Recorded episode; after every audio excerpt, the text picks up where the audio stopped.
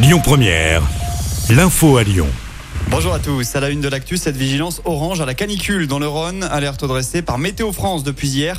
Elle restera en place jusqu'à demain et pour cause des températures qui ne descendent pas en dessous des 20 degrés la nuit et des pointes à plus de 35 degrés en journée.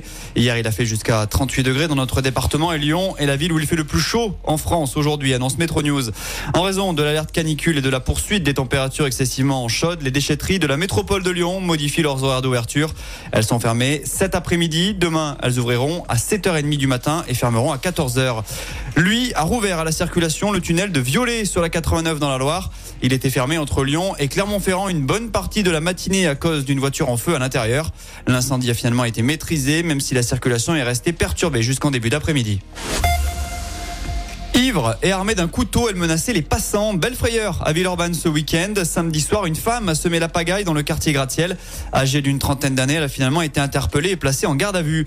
Du côté des Alpes de Haute-Provence, toujours aucune nouvelle du petit Émile. Cet enfant de deux ans et demi porté disparu depuis samedi alors qu'il jouait dans le jardin de ses grands-parents sur la commune du Vernet. Deux témoins affirment avoir aperçu le garçon dans le village. Le parquet a lancé un appel à témoins pour tenter de le retrouver. Les recherches ont repris ce matin et le périmètre a été élargi. Le projet de loi sur le plein emploi au programme du Sénat, un texte qui prévoit de remplacer Pôle emploi par France Travail à compter de janvier. L'objectif est d'améliorer l'accès à l'emploi pour les jeunes handicapés ou encore de renforcer l'accueil des jeunes enfants, ce qui est parfois un frein pour trouver un travail.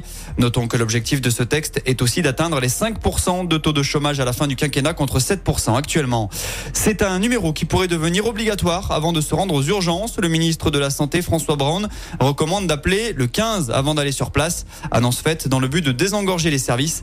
La mesure avait un temps été testée dans plusieurs établissements de France. On passe au sport en cyclisme. C'est jour de repos pour les coureurs du Tour de France aujourd'hui.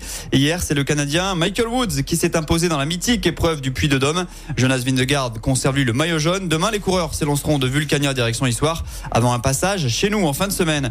Et puis en foot, un mot sur le mercato de l'OL. Côté arrivé, ça coince pour Renato Tapia.